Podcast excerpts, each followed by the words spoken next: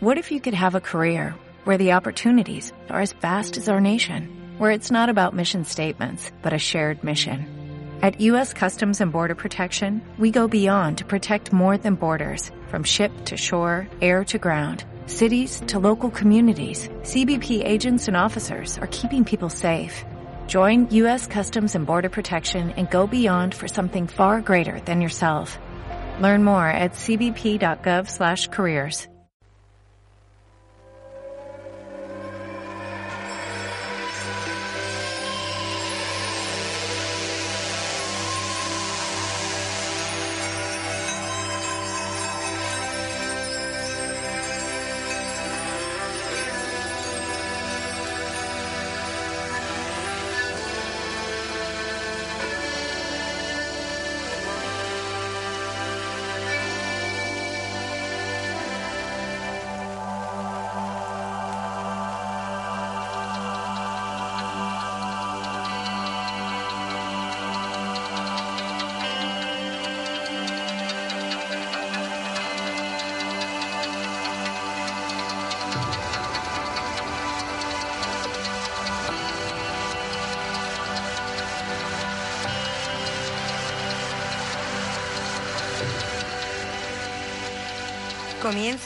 La Senda del Unicornio, un programa de Radio San Mateo en el 107.1 FM, dirigido y presentado por Sonia Alcaide.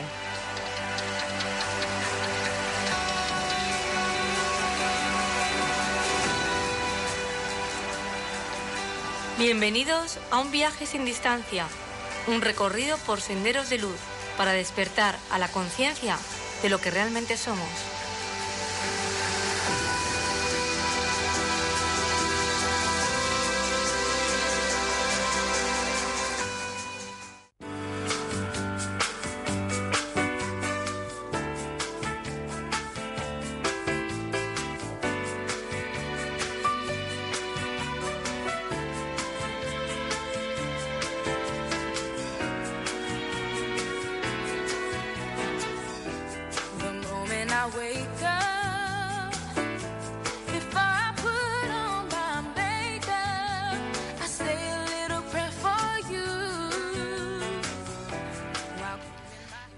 Rotundamente a negar mi voz, mi sangre y mi piel.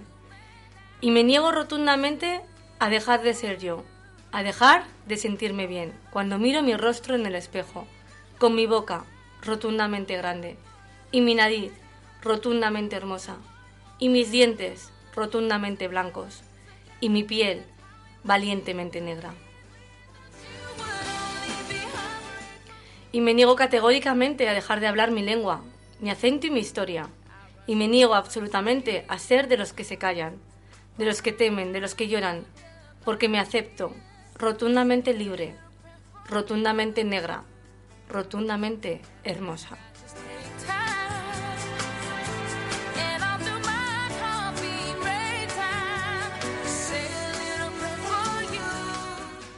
Bienvenidos a la senda del unicornio. Este poema titulado Rotundamente Negra de Shirley Campbell Barr ha sido incluido en el programa Poesía para Llevar en el que participan 97 centros educativos de Aragón. Elegido por el Centro Castillo Cadrit de Cadrete, se trata de un texto reivindicativo, un canto de aceptación que aboga por el amor a uno mismo, un categórico y rotundo no a la negación que aboga por el uso de la palabra, de la lengua, del acento propio, para ocupar el lugar que nos corresponde, para mostrar la belleza que poseemos, pese a quien pese. Esta maravillosa poesía concuerda a la perfección con el tema que hoy vamos a tratar en Senderos de Luz, la ilusión de la superioridad, la creencia en que el valor de las personas está sometido a determinadas condiciones. Lo veremos enseguida junto a Marian Bringas. Bienvenida, Marian. Buenas tardes, Sonia. Bienvenida.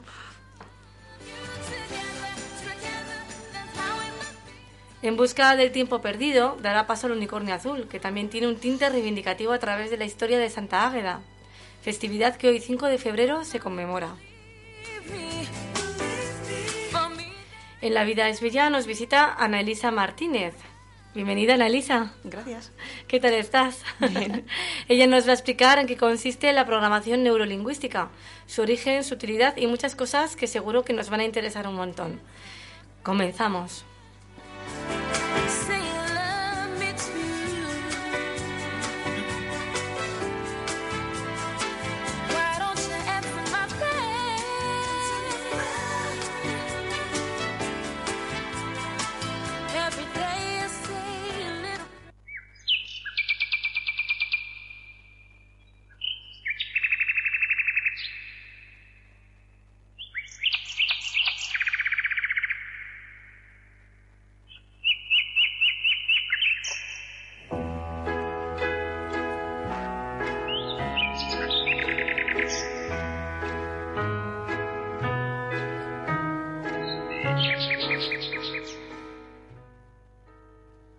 Senderos de Luz, eh, como, como siempre, eh, comienza la, la senda con Senderos de Luz y con la compañía inestimable de Marian. Eh, vamos a, a abordar el tema de la ilusión de superioridad, pero decir primero que el pasado lunes, que celebramos el encuentro en el ayuntamiento, no nos dio tiempo a acabar con el tema, o sea que habrá una segunda parte sobre el tema de la ilusión de, de la superioridad. Y, y como tenemos tiempo, eh, me gustaría eh, volver a la condicionalidad, porque el pasado lunes mm, acabé el tema muy rápidamente y el final, que me pareció muy interesante, lo repasé el otro día con vosotros, Marian, sí, en, la, en la sala de plenos del ayuntamiento y comentábamos pues eso, que, que todo esto que hablábamos de las ilusiones, ya no en relación con una en concreto, sino en general con todas, porque al final todas son una, que es la ilusión de miedo. Todo este trabajo que estamos haciendo, eh, lo estamos haciendo para que seamos conscientes de que podemos crear, eh, partiendo de las ilusiones, una nueva realidad mucho más real que la que nos asiste, ¿no? que, que esa que, que contemplamos y que nos perturba tanto.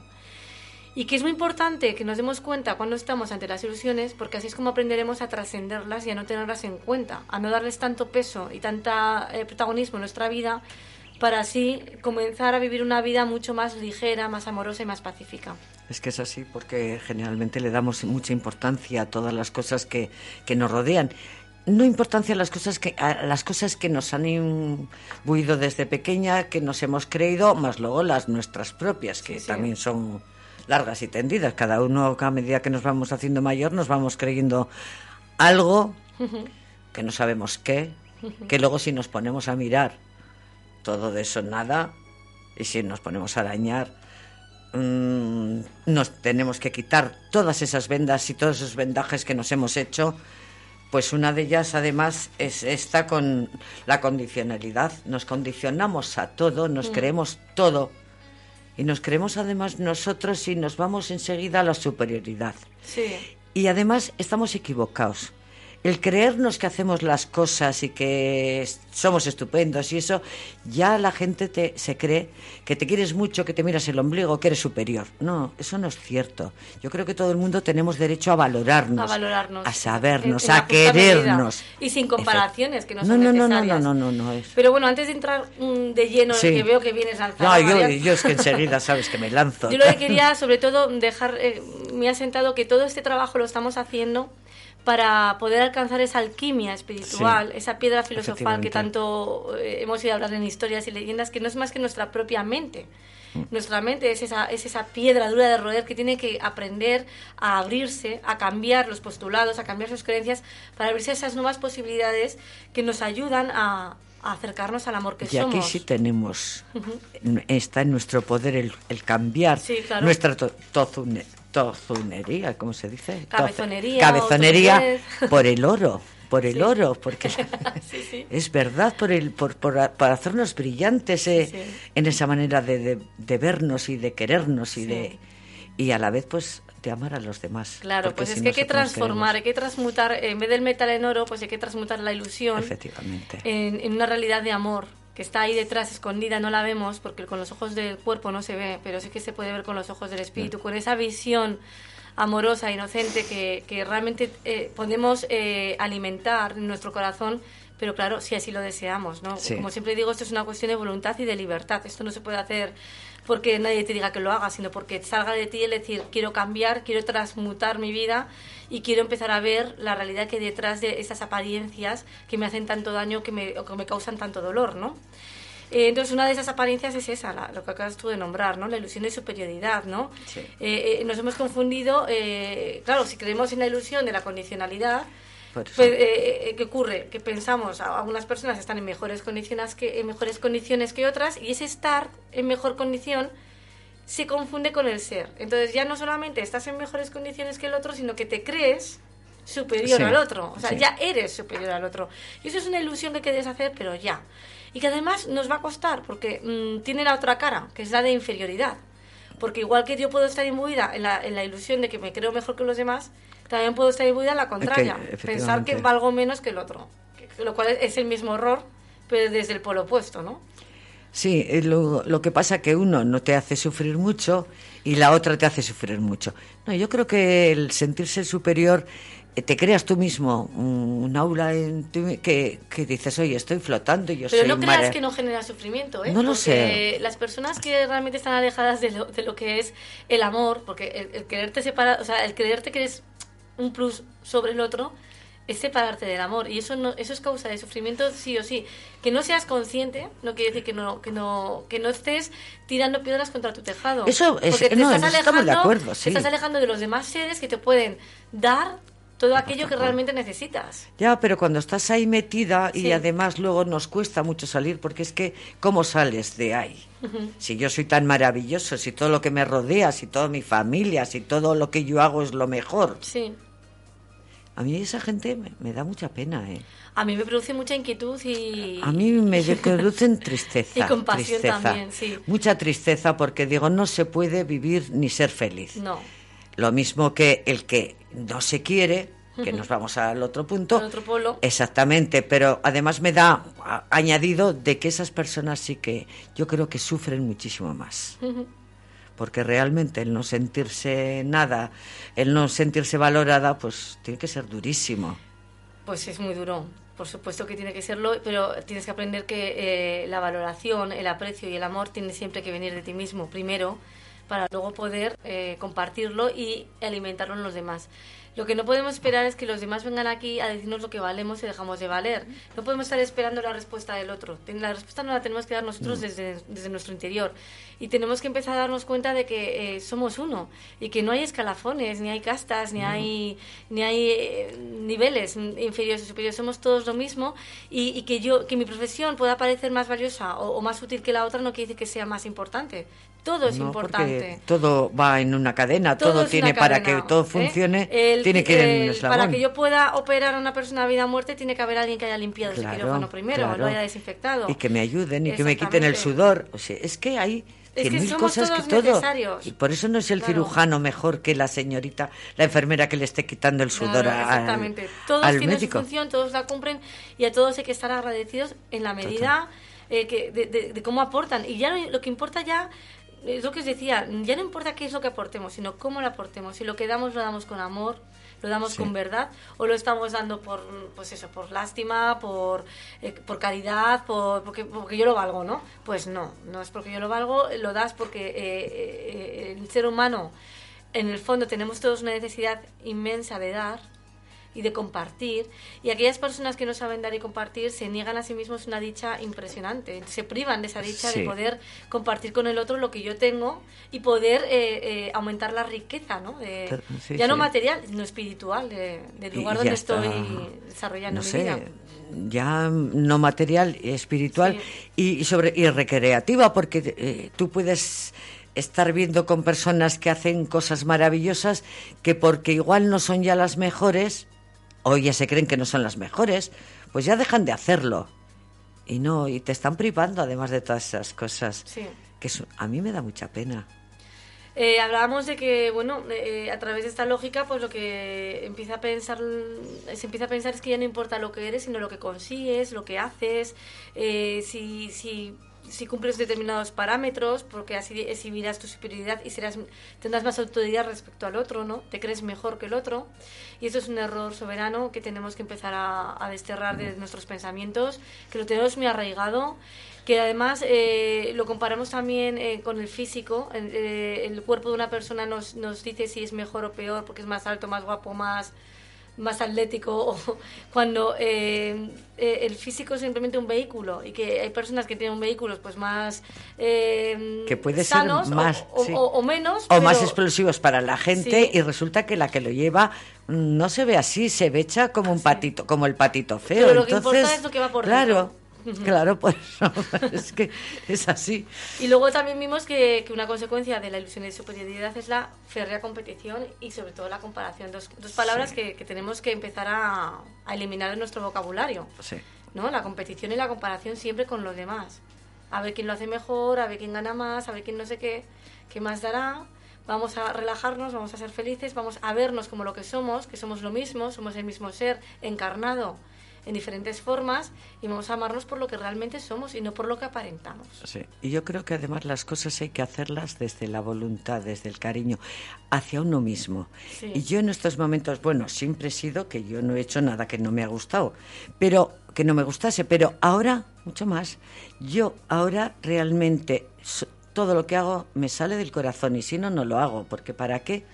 Si yo es que quiero ser feliz y quiero vivir feliz y de esa manera, dejando de superioridades, vives mucho más feliz.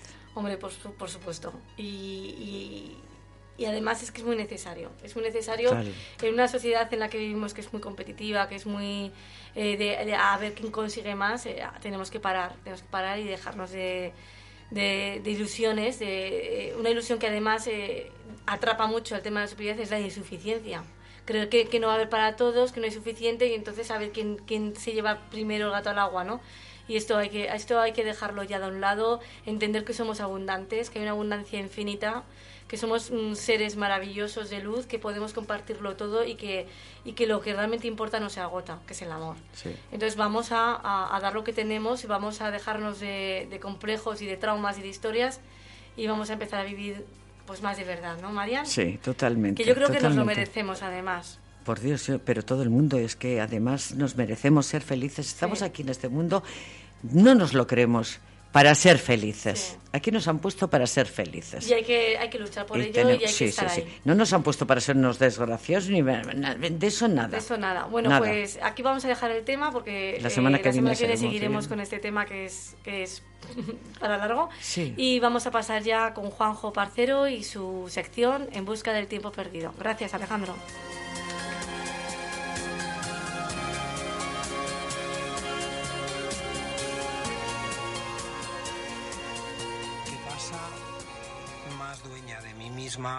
Sobre mí misma cierro mi mirada interior. En medio de los seres la soledad me abisma. Ya ni domino esclavos, ni tolero señor. Ahora van pasando mujeres a mi lado, cuyos ojos trascienden la divina ilusión. El fácil paso llevan de un cuerpo aligerado se ve que poco o nada les pesa el corazón.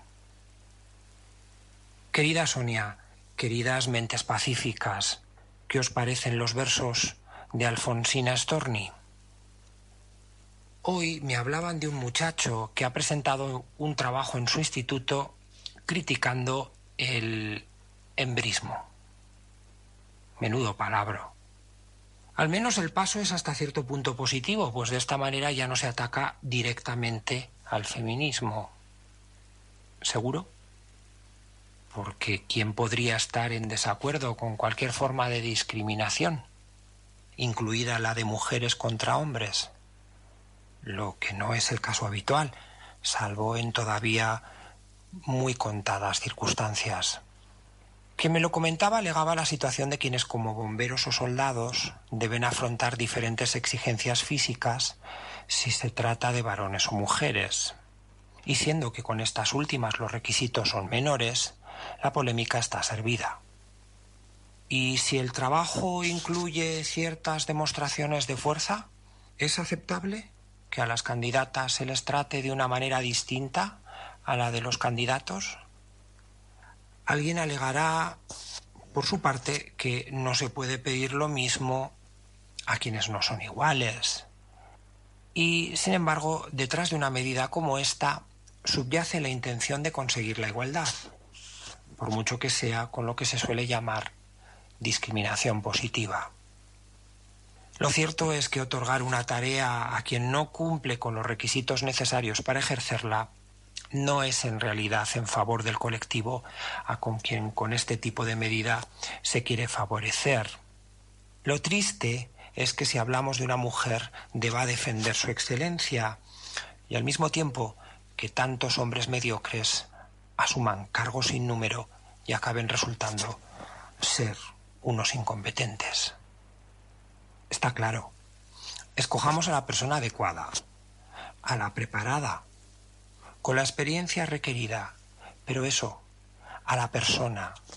No prejuzguemos, considerando que el sexo de una persona es motivo suficiente para descartarla, sea hombre o mujer.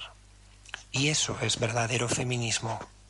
Demos la oportunidad de demostrar su valía para el puesto de cuidador al hombre que se presente, así como también para minera o torera a aquella mujer que se haya hecho con las habilidades correspondientes. Volviendo a nuestra poeta, la mujer sin dueño, visible, sin correas, libre. Mucha paz.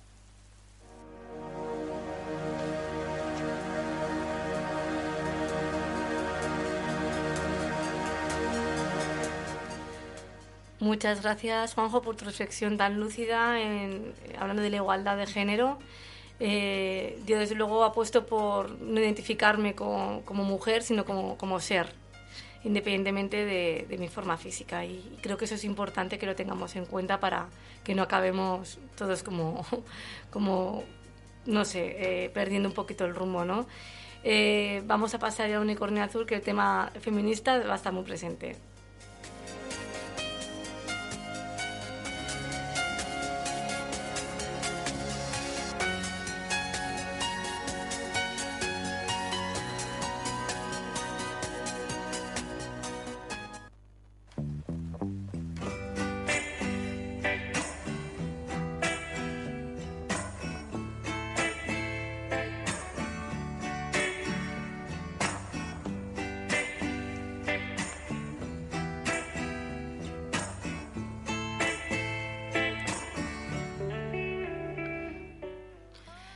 Unicornio azul entiende que las festividades y celebraciones hacen resurgir leyendas e historias que nos hablan de héroes, mártires, santos, personajes de fortaleza y voluntad ejemplares.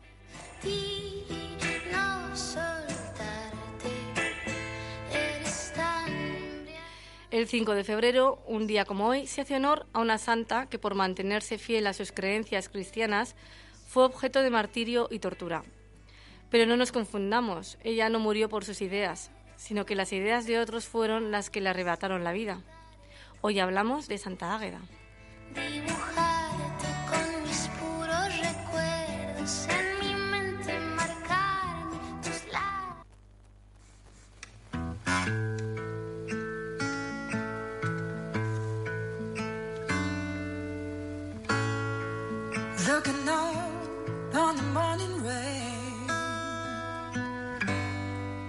Used to feel so uninspired. And when I knew I had to Año 230 después de Cristo. En Catania, la segunda ciudad más grande de Sicilia, vive una joven cristiana llamada Águeda. La joven que hacía honor a su nombre, Águeda es ágata en italiano, que procede del griego ágatos y significa buena, decide, según cuenta la historia, entregar su honra a Jesucristo y conservar su virginidad en ofrenda a su fervor. El procónsul Quintianus, encaprichado de la muchacha, al verse rechazado por ella, decidió enviarla a un lupanar para contaminarla y conseguir sus favores. Se dice que a pesar de los múltiples intentos de arrebatarle su virginidad, no pudo conseguirlo y optó por torturarla, amputarle los senos, arrojarla sobre carbones al rojo vivo y arrastrarla por las calles de Catania, hasta el fin de su agonía. Vemos que la pureza y la castidad de la mujer en la tradición cristiana es objeto de devoción, hasta el punto de que esta leyenda cuenta que inexplicablemente la joven logró, como gesta admirable, guardar su honra impidiendo ser forzada en las diversas ocasiones en las que se vio sometida a brutales pero frustrados intentos de violación. Esta aseveración, en principio inocente, esconde una idea misógina que ha impregnado en la mente de nuestra sociedad, hasta el punto de creer que la máxima virtud de una mujer es su virginidad, que mantenerse pura como hizo la santa es prueba de valor y fe, cuando en realidad es una quimera, sino que se lo pregunten a todas las mujeres violadas en contra de su voluntad. Mantenerse fiel a uno mismo, cultivar y conservar en nuestro corazón pensamientos de amor a pesar de las circunstancias adversas, no dejarse chantajear ni caer en tentaciones que nos alejan de nuestras profundas convicciones, es un mérito que no se puede poner en duda. La heroicidad tiene que ver con nuestro espíritu, no con nuestro cuerpo. Nuestra libertad sexual debería ser respetada, que ningún quintianus se crea con derecho a forzar a ninguna mujer, y que ninguna mujer se sienta forzada ni a practicar sexo ni a dejar de hacerlo, temiendo perder con ello su valor.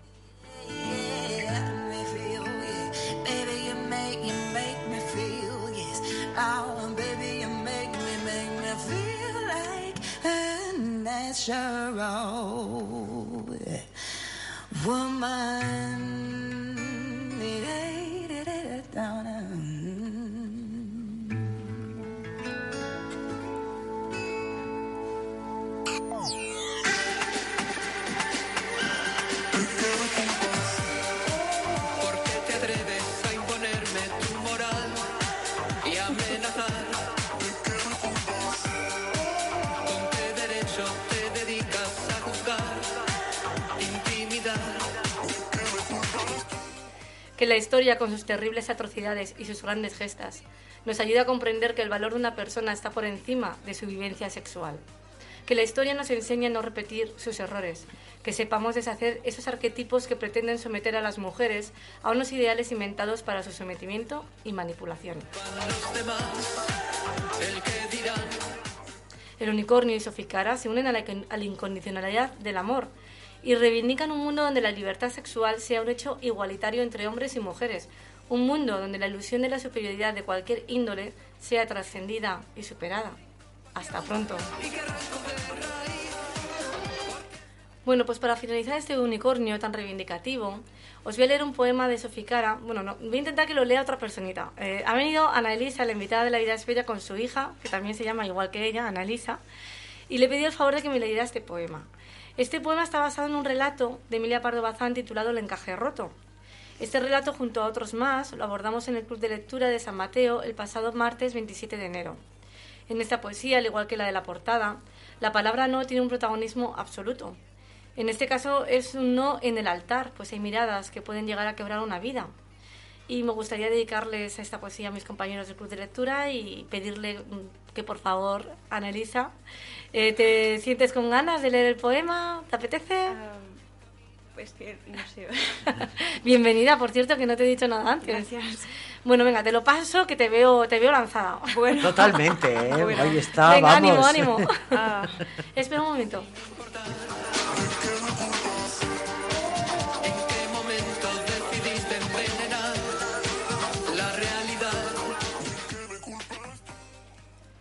Se rasgó su mirada ardiente en un crujido. En un suspiro se deshizo en jirones un futuro que prometía embaucador. Ya no hubo encaje ni acoplamiento alguno. Se quebró el silencio en un no perenne y consentido, espontáneo y merecido. Un hilo que orada para un remedio, un remedio anticipado, de un desastre que, intuido, solo ella, valiente e inquebrantable, pudo y supo evitar. Lo haré por mí,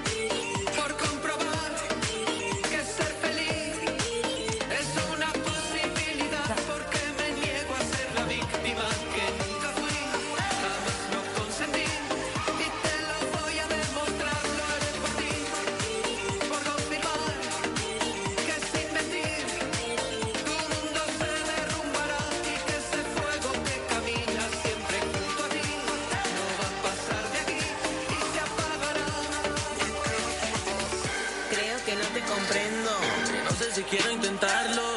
Y revivir lo pasado, cambiar locura por lo cotidiano. Soy mi seré quien te empuje al vacío. Prefiero esperar a que salte tú mismo. No perder.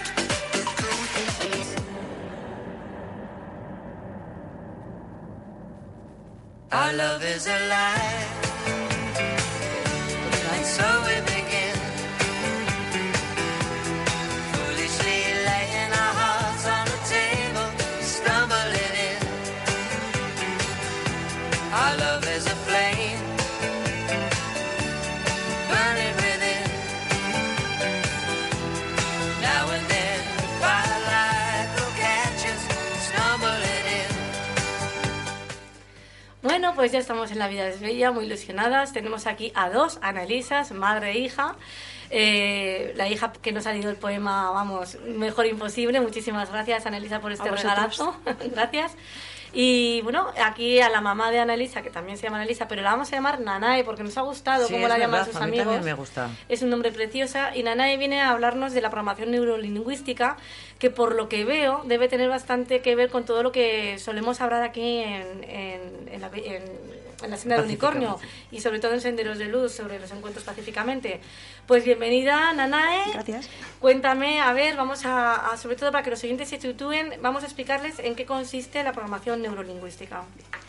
Eh, abreviado es eh, la PNL que La llaman, PNL, sí. y es eh, PNL sisteme- sistemática. Es un estudio que se basa en tres terapias que lo sacaron en los años 70 eh, por dos norteamericanos que son los que más famosos hicieron, que fue Richard Butler y, y, mm, que estaba Y que- John Grinder. y John Grinder, sí, Lo tengo aquí. que me trabo. Tranquila. y ellos mismos lo denominaron como una ciencia para la excelencia personal. Entonces, Qué bonito. Sí. Una ciencia para la excelencia personal. Es decir, Sí. para mejorar. Es exacto, lo define muy claramente Sí. que lo que hace es sacar lo mejor de uno mismo por medio de unas herramientas concretas para poder mm, mejorar en tu vida personal, en tu vida laboral. Lo que pasa que ha cuajado más como la vida laboral para ejecutivos y tal, pero en red para la vida personal, para toda clase de terapias, para creencias limitantes, que antes también lo estabais mencionando. El no me soy capaz de hacerlo porque desde que eres pequeño te han dicho, no, no puedes hacerlo, no puedes hacerlo. Pues eso es una creencia limitante. Sí. Pues gracias a la PNL se, puede, se pueden ir quitando todos estos prejuicios y todas estas creencias limitantes que nos muchas veces no nos o sea, que dejan avanzar. podríamos decir que es una herramienta fundamental para eliminar barreras y obstáculos, ¿no? sí, para, sí. para el desarrollo pleno de- del ser. Sí, en realidad se suele utilizar como terapias para eso, pero en realidad tiene muchísimas más utilidades porque, eh, como bien decís, no es una carrera de competencia con, con el éxito del otro, sino contigo mismo. Debería ser la mejor versión de ti y qué mejor manera de sacarlo que utilizar tus propios dones a tu favor, no en tu contra. Qué maravilla. Sí, Ujú. es, es muy amplia, la verdad es que está muy bien. Hay una cosa que leí sobre la PNL que dice que viene a... a- a- que se basa todo en los modelos de pensamiento que tenemos, que Sí. es como un mapa, ¿no? Sí, Eh, sí. La idea del mapa es algo muy... Sí. Se, se- se nombra mucho cuando se habla de PNL. Sí, porque en realidad son programaciones. Sí. son como, somos como pequeñas unidades de ordenador donde nos van metiendo pequeños programas que nosotros los vamos ejecutando. Entonces los tomamos como integrados como parte nuestra. El mapa se trata de qué programas te interesa desarrollar y qué, qué programas desechas porque te crees que no puedes desarrollar. Claro. Igual esos deberías desarrollarlos y algunos que sí que estás explotando deberías dejarlos de lado. Sí, sí, Entonces sí. es te cambia el mapa, eh, lo que dices tú. Es, un cambio de mm, que te estudia un poco todo, todo, eh, desde tu comportamiento, tus tus procesos mentales, tu forma de asimilar la información, Y tu tu- forma de también tu gestionarla. forma de comunicar, la- tu forma de Sobre hablar todo también. es lo esencial Sí. Es lo principal, sí. La forma en que te comunicas y también no solamente a través de palabras, sino también me imagino que gestos. Sí, sí. O sea, esto un poco sí, un poco la panacea, sirve para todo. abarca, pero que abarca mucho. Quiero decir que Sí. no se ciña solamente a un. Es todo, todos somos uno. Entonces, no solamente son nuestras, nuestras miradas, Sí. nuestros gestos, sino la intención que hay detrás, cómo lo gestionamos. Muchas veces los problemas de mm, Ujú. no sabemos expresarnos como es debido, malos entendidos. Entonces, detrás dicen, hay malas intenciones mm, o no. Eh, simplemente ha sido tu limitación. Te han puesto como que este sentimiento es lo que tienes que sentir cuando te, te ves en esta situación y no debería así, debería ser de una manera más productiva, que nunca mejor dicho, la psicología se utiliza para esto, pero para eso también está el lenguaje, para poderlo expresar. Por ejemplo, una costumbre que nos han hecho las mujeres desde que somos pequeñas, aguanta, aguanta. Te hacen una cosa que te gusta, aguanta. Tú aguanta, déjalo estar, no le des importancia, mm, pues aunque parezca mentira, no. No esperes a que eso se te quede en una emoción negativa, se te pudra Se te y el día, exacto, el día que lo sueltes Explotas. Claro, lo dices de la peor manera posible. No, canaliza lo que estás sintiendo porque es muchas mezclas de sentimientos y luego utiliza las palabras que mejor te van a definir, que más te van a ayudar para decir cómo te sientes. Cuando tú expones, como dices tú, no hay maldad, se hace con amor, se hace con buenos sentimientos, las personas que están alrededor tuyo cambian. Cambias tú para que cambien los demás. Sí, eso, eso está clarísimo. Y además tiene mucho que ver, yo, yo por lo que me he informado antes de que vinieras, claro, lo digo, voy a pre- preparar un poco la entrevista, he visto muchos puntos en común con la, con la sabiduría y las enseñanzas de un curso de milagros. Dice muchas cosas parecidas. Por ejemplo, dice que, que, te, que te enseña un poco a reinterpretar la información que te ha llegado Sí. y a dar un significado nuevo Sí. a los sucesos que te han marcado a lo largo de tu vida. Es decir, es una reinterpretación de aquello que un día te marcó y que de alguna forma te ha creado esas limitaciones. Es cierto. Me parece muy interesante y muy conectado, ya te digo, con lo que propugna un curso de milagros, que es el cambio de percepción. Lo has definido bastante mejor, a eso me refería con los Sí. sentimientos. Si hay una acción que a ti te lleva a un sentimiento de ira o de cabreo, Sí. seguramente está vinculado a un sentimiento que has, o una situación parecida que en el pasado, Sí. que automáticamente te vuelve a llevar a repetir ese rol de conducta. Y es un error. Pues lo tienes que apren- aprender a gestionar de otra manera, Mm. a planteártelo de otra manera y entonces a sacarle provecho. Claro. Es una nueva filosofía, la, nu- la nueva filosofía de ahora. Sí, y, y, y ya te digo, hay otra cosa que también dice que cada persona tiene su propia realidad Sí. y que conocemos la realidad a través de la interpretación que hacemos de Claro. ella. O sea, que la realidad no es nada objetiva, es Nada. algo subjetivo y que además lo vas creando tú Sí. con tu cambio de actitud. Cuando Sí. tú cambias el chip, cambia lo que ves fuera. Y al cambiar la programación, Mm. puedes cambiar la, lo que quieres plasmar o lo que quieres... eh, cambias tu realidad, Sí. porque cambias a otra realidad distinta, Claro. que es, es lo Pero bueno claro, de... el kit de la cuestión, eh, Sí. cómo cambio algo que tengo tan de serie, que lo tengo tan eh, metido dentro de mí, del que no soy ni consciente, porque a veces Sí. no somos conscientes No. de estos programas. ¿Cómo lo, Sí. ¿Cómo lo llevamos a la conciencia? Esto tiene que ser complicado. Con ¿no? un terapeuta. Sí. Con alguien que te eche una mano y que pueda verlo a veces desde fuera viene muy bien. Claro, Que porque eh, lo- el los terapeuta de una forma objetiva, ¿no? Sí. Él- va- él te va a decir las otras posibilidades en las que tú has cogido es a ver la te voy a tomar el ejemplo que es así muy Sí. infantil pero estás en una rotonda y estás dando vueltas al problema y estás Sí. dando vueltas Ah, yo pongo siempre el ejemplo de la rueda del ratoncito, dando vueltas en la, ruedi- en la pues, ruedita. en Pues cuanto ves una salida sí, claro estás en la rotonda ves una salida y la ves la más apropiada no lo dudas te lanzas a esa salida Sí. ¿Qué ocurre si te enseñan cinco o seis y te dicen, esta es más productiva, esta es más interesante, esta te lleva al éxito que a ti te interesa? Esto, Eso entonces tú, dices, tú no puedes llevar, llegar aquí, es imposible que tú salgas por aquí, ¿no? Claro, porque nosotros estamos en la situación y estamos ciegos, y además Sí. yo también me incluyo, estamos ciegos ante el problema. Nos, nos abarillamos, Sí. nos vamos.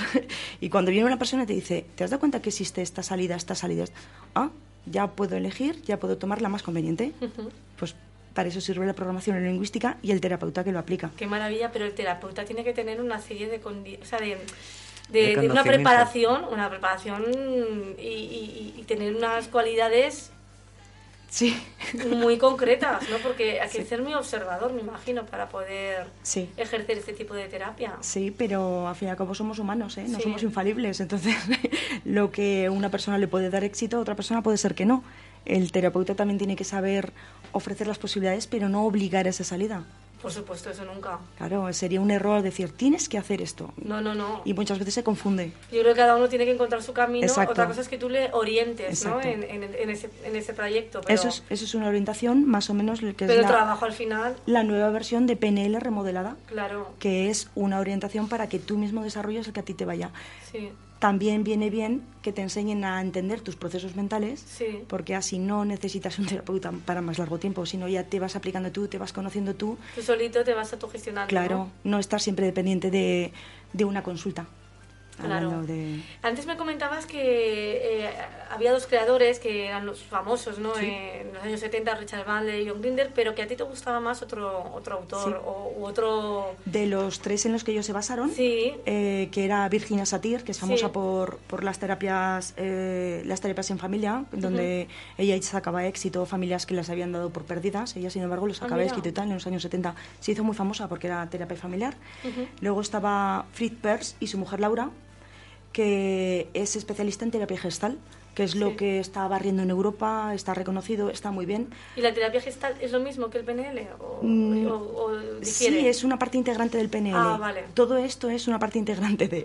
Vale, vale. Entonces, eh, Bradler y, y, y Grindler eh, se basaron en estos tres para seguir desarrollándolo. Ah, vale. O sea, esto eran como los inicios, Sí, ¿no? Y entonces sí. ellos de allí sacaron... ¿Y Milton? ¿Qué más has comentado antes de Milton? ¿Qué te Pues gusta? mira, Milton eh, tiene la anécdota, le ponen como el mayor hipnotista del siglo XX y tal. Sí, sí, es que yo he oído su nombre y digo, este, este, este apellido me suena mucho. Sí, sí, es, vamos, Milton Erickson.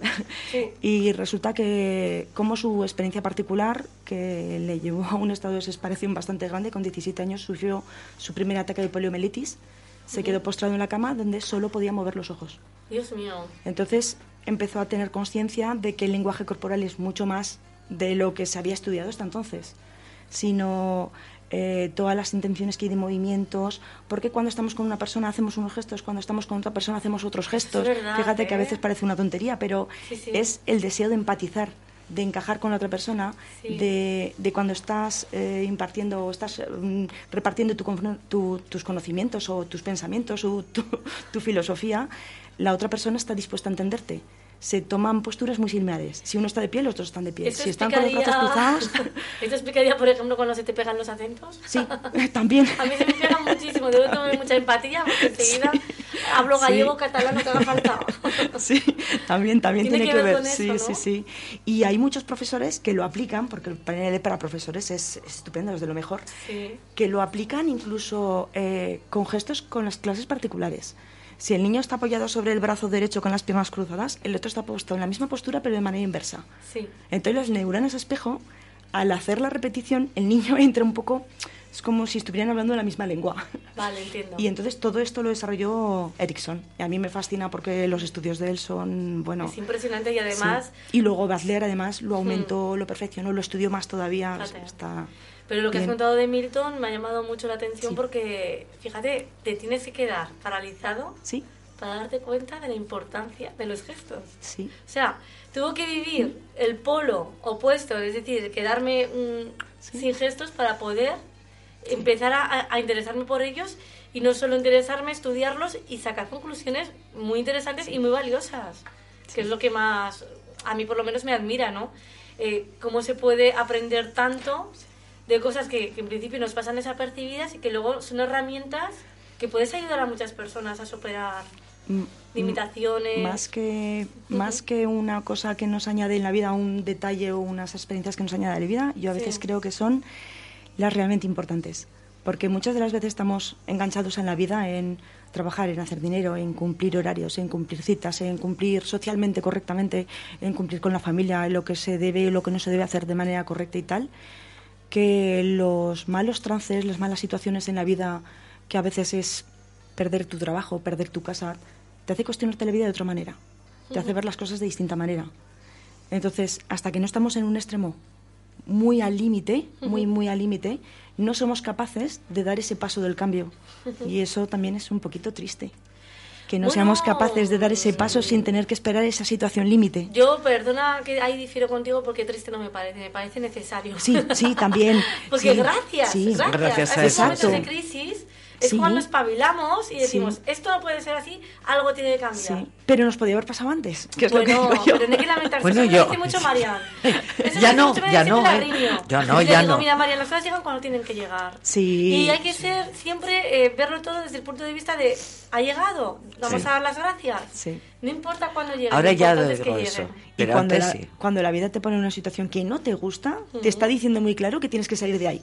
Haz lo que Te, quieras. te quiere que aprendas a hacer algo con esa Sí. situación. Pues eso también es una muestra de programación lingüística, Sí. de darle vueltas a las situaciones, de decir, la cosa me va mal. ¿Estás seguro de que te va mal? Pues que ahora es cuando se están poniendo en su sitio. Y tú estás percibiendo algo, pero no es así como lo, tú lo percibes. Exactamente. Aprende a percibirlo de una manera más positiva, de una Vol- manera más... Volvemos a recrear una realidad. Vamos a recrear la realidad. Es que eso, es, eso, es la- eso es lo que pretende un curso de milagros. Sí. Curso de milagros es Sí, también señor. muy parecido al PNL porque Sí. lo que busca es un entrenamiento mental para que aprendas a ver las cosas de otra manera. Veo que se aplica bastante programación en el curso de milagros, porque Sí, es que también tiene mucho yo que creo ver. que mucho, También he leído eh, mucho Es que de porque ello. luego llevas unas palizas mirándote dentro común. que para Sí, qué sí. más. Sí, sí, Fíjate sí. lo que dice, los fundamentos del constructivismo, o sea, pues dice, la programación neurolingüística parte de los fundamentos del, constructi- del constructivismo, en los que se define la realidad como una invención y no como un descubrimiento. Es decir, yo no descubro una realidad, sino que la voy inventando conforme voy actuando en Sí, ella. sí, sí. Esto es lo mismo que dice un curso de milagros. Sí, sí, sí, sí. Es lo mismo, exactamente. O sea, Es coincide exactamente igual. muchísimo. Y yo, claro, decía que será la PNL, que será la PNL. Y ahora estoy flipando porque veo que tiene tantas cosas en común. Sí. Y me parece tan interesante y tan bonito, además. Y la influencia del lenguaje. Háblame de la influencia del lenguaje sobre la programación mental. Pues precisamente, te lo iba a mencionar ahora. Sí. Lo anecdótico de- del vocabulario, del lenguaje humano que tenemos, Sí. es como una, pa- una simple palabra se puede hacer de, una, de, de maneras infinitas. Sí. La misma frase, la, la misma intención, la misma, pues eh, esa posibilidad, esa disponibilidad que tenemos, no le sabemos sacar partido. Para empezar, usamos siempre las mismas palabras. No Eso te digo verdad, ¿eh? los comunes como el cachivache, el cacharro ese y la cosa esa. Sí. ¿Cómo nos vamos a explicar y cómo vamos a decir lo que realmente sentimos como es mm, siento un no sé qué aquí dentro? No sé qué. No sé qué. un no sé, un no sé qué que me sube por aquí y me baja por allá que dices no solucionas nada. El saber analizar, el saber darte cuenta de que somos tan complejos, Sí. de que tenemos tantas posibilidades a nuestra man- en nuestra mano y que podemos llegar, podemos Sí, sí. potenciar todo lo que tenemos en nuestro interior, ya parece que te hace tirar las primeras barreras. Ya dices, ya puedo. Ahora, si yo creía que no puedo hacer esto, voy a hacer algo más que intentarlo. Voy Claro. a hacerlo hasta que no, o sea, voy a hasta que no lo logre no pararé. Eh, Ahora me estaba recordando, no sé si tendrá que ver con el PNL, el hecho Sí. de que cuando escribes, cuando pones eh, por escrito lo que sientes, salen palabras Sí, que de otra forma no saldrían. sí, Y también ocurre cuando tienes una conversación con alguien, sí, se te ocurren ideas que de otra forma no se te ocurrirían. sí. Eso yo lo he vivido, lo he experimentado, esto, esto tiene mucho que ver con lo que estamos hablando, ¿no? Sí, una de las, bueno, eh, cuando viene la gente a pedirme ayuda, Sí. eh, yo una de las cosas que les suelo hacer es que escriban, que escriban lo que piensan, lo que sienten o lo que se creen que sienten, porque volvemos a lo mismo. Cuando tú tienes una situación, por ejemplo, me ha producido miedo, no es un 100% de miedo. Hay un porcentaje de miedo, pero hay un porcentaje de rabia, hay, una hay un porcentaje de asco, hay un porcentaje incluso hasta de alegría, porque también Sí. tenemos esa especie de saña de Sí, sí, esa esa especie parte de to- oscura. Sí. sí. Esa parte turbia que todos tenemos. Sí, el decir, es que lo sabía, sabía que me iba a pasar, pues ahí hay un regocijo. tener razón de que esto iba a ocurrir aunque fuera malo, ya, mira, pues ya tengo razón, ¿no? Sí, pues- Uy, qué complejos somos. Somos complejos, somos complejos. Y el saber exponerlo en palabras muchas veces te lo aclara. Claro que sí, sí, sí. Y a veces el soltarlo fuera te lo diluye, dices, ya está, Sí. ya lo he soltado, ya me he quedado tranquilo. De ahí el efecto terapéutico de la escritura, de Sí. la poesía, ¿no? De Sí. mucha gente que dice, he sanado gracias a lo que he escrito, ¿no? Sí, sí, sí. Y a veces, si no eres capaz de tener, de crear poesía, como las que haces tú, que son muy buenas, Muchas gracias. pero hay gente que, ¿eh? no tiene ese- esa virtud, Sí. sirve, el- sirve las poesías de los demás. Claro, el leerlas, también, el hacerlas supuesto. tuyas, el Sí. sentirlas. Ahí... de darles tú, tú el sentido ¿no? Exacto, que tú quieras darle. sí. Y luego, pues eso, yo lo del terapeuta lo veo muy necesario porque es lo que te comentaba antes. En relación con otra persona surgen cosas que a lo mejor tú solo no, no eres Sí. capaz de sacar. Sí. Necesitas al otro de alguna manera, ¿no? Sí, eso Qué sí. bonito también, ¿no? Poder contar con otras personas para poder descubrirte. Claro, el- la pequeña diferencia entre el terapeuta y el amigo, el amigo siempre te va a dar su punto de vista, su Claro. realidad, y el terapeuta te va a ofrecer una serie de salidas para que seas tú el que cojas la que... Claro. Esa es la diferencia, la única diferencia. El resto viene a ser igual. Nada como tener un buen amigo con el que poder Hombre, hablar. la- la- Es que terapia, ¿no? Sí, con las amigas. sí, con Por eso yo te decía lo de confesor. Nada, como de- un confesor. Luego hay otra cosa que me llama la atención, que es que hay una clasificación. Yo no sé si tú estás en ello, no estás. eh, esta clasificación que dice que el PNL clasifica a las personas en visuales, auditivas y kinestésicas. ¿Esto es así? ¿No es así? Sí. ¿Que lo ves demasiado mm, de etiquetar? Sí. ¿Verdad? Estás con Eh, una carita, digo, mm, no es- le gusta, no le gusta. Está bien, está bien. A mí, Es- a mí tampoco, ¿eh? A mí todo lo que sea clasificar me, me da un poco de yuyu, pero bueno, yo, lo que he leído en internet. Es- Digo, voy a ver si es verdad o no es verdad esto. Volvemos otra vez a lo de los sentimientos. Igual Sí. que tienes varios, tampoco eres 100% de un tipo. Exactamente. Y el problema cuando te etiquetan Sí. es que automáticamente te limitas. Sí. Porque claro. cuando te dicen, tú eres visual, ah, ya no eres kinestético, ya no, tú ya no Ah. sientes. Claro que sientes, claro. Claro. Y también hay situaciones, hay situaciones que a ti te afecta lo visual y hay situaciones que el emocional o lo auditivo o... O sea, que no, es, no se puede clasificar a las personas. Mm, Si supongo que para hacer un trabajo descriptivo es con el que se trabaja y tal, Sí.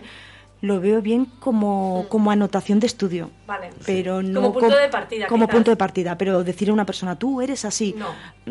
A mí tampoco me gusta, porque eh, me ocurrió también con el enneagrama. ¿Conoces el enneagrama?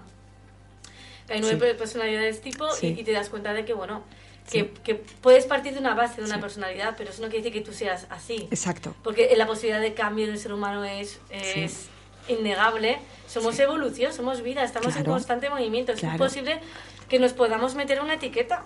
Y además yo siempre he oído, mira, mi primer poemario se titula Retales y etiquetas. Ostras. Y es una denuncia a- a- a- al ser etiquetado. Sí. Eh, Es decir, no, no, no me pongas ahí, no me metas en esa caja o en ese apartado, porque yo puedo ser lo que yo quiera ser. Y yo puedo salir de, de- de- de miles de... Por ejemplo, a mí de pequeña mm, mm, se me decía, nunca podrás hablar en público porque no vocalizas. Y era verdad, hablaba fatal. No vocalizaba, no pronunciaba la R. En fin, tenía unos problemas de comunicación lingüística.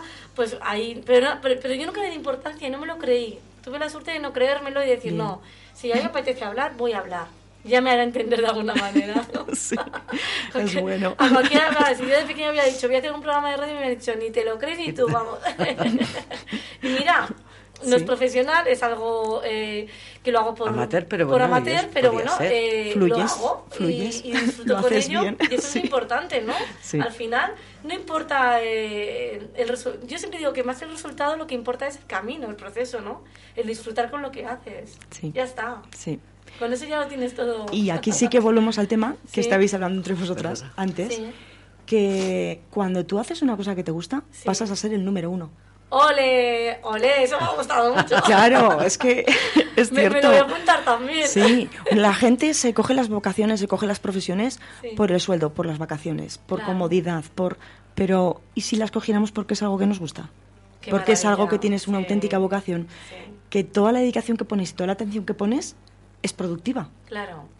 Y te hace bien a De ti. hecho, los claro. grandes eh, que hacen, que han hecho las cosas por vocación Sí. han sido unos en la enseñanza, en la medicina, Exacto. en todo, Exacto. en todo. Sí, Unos así es. Esto me y recuerda mujeres. cuando estuvieron aquí Rocky y Alejandro del Brutal, Ah, que sí. se dedican a lo que les gusta, que es a, a la, a a la Sí. fiesta. Claro. Y a, bueno, a la hostelería, a Bien. montar fiestas, a esto. Y decía una frase de Confucio en su página web que pone, dedícate a lo que te guste y no tendrás que trabajar ni un solo día de tu vida, ¿no? Sí, señor. De Sí, eso, señor. eso es muy bonito, es muy importante. Es verdad que tenemos que ganarnos la vida de alguna manera y poder subsistir económicamente, pero si luego puedes llenar tu vida con cosas que realmente te hacen feliz y te llenan, el éxito está asegurado. Porque Claro. da igual el resultado, lo importante es que hagas lo que te gusta, ¿no? Hay una frase que yo uso muy a menudo y es "Mm, yo vivo de vacaciones. Ay, qué bonito. Pues oye, me parece que eres muy afortunada, ¿eh? Sí, sí, lo reconozco, sí. Pues mira, ya nos ha puesto el técnico la, la música de despedida. Ya Ujú, se ha quiere sido un acabar el placer. programa en la entrevista. Ha sido un La placer. Ha sido muy rápido. auténtico- Sí, sí. Que Ha cada sido día pasa. Yo creo que, que nos quitan Minutos. minutos. Tenemos sí, que hablar sí. seriamente con el Sí, técnico sí. porque esto se nos hace muy corto y no puede ser. Y bueno, yo no, no puedo decir otra cosa más que muchísimas gracias, Nanae, No, que gracias, espero que verdad, ha vuelvas sido un a visitarnos. Gracias a ti porque lo he pasado de verdad en ¿Has pasado grande. bien? Me ha encantado. Me alegro sí. mucho. Y gracias ¿Qué tal, a la del Elisa? Poman, que Gracias ha sido estupenda. ¿También la has pasado bien? Sí, así es. Sí, Sí. me alegro mucho. Marian, Mariana disfruta como una enana. Ah, yo siempre disfruto. Yo es que de verdad últimamente Sí. soy una mujer muy feliz. Pues nada, aquí estamos todas encantadas de la vida, mm, encantadas de habernos juntado aquí este ratito en la radio. Yo espero que los oyentes hayan disfrutado tanto como nosotras, haya, les haya llegado esta, Sí. esta energía que tenemos aquí ahora mismo tan bonita. Y muchísimas gracias Alejandro por estar ahí apoyando y nos vemos la semana que viene con muchísima ilusión, muchas ganas y, y hasta pronto. Hasta pronto. Hasta pronto.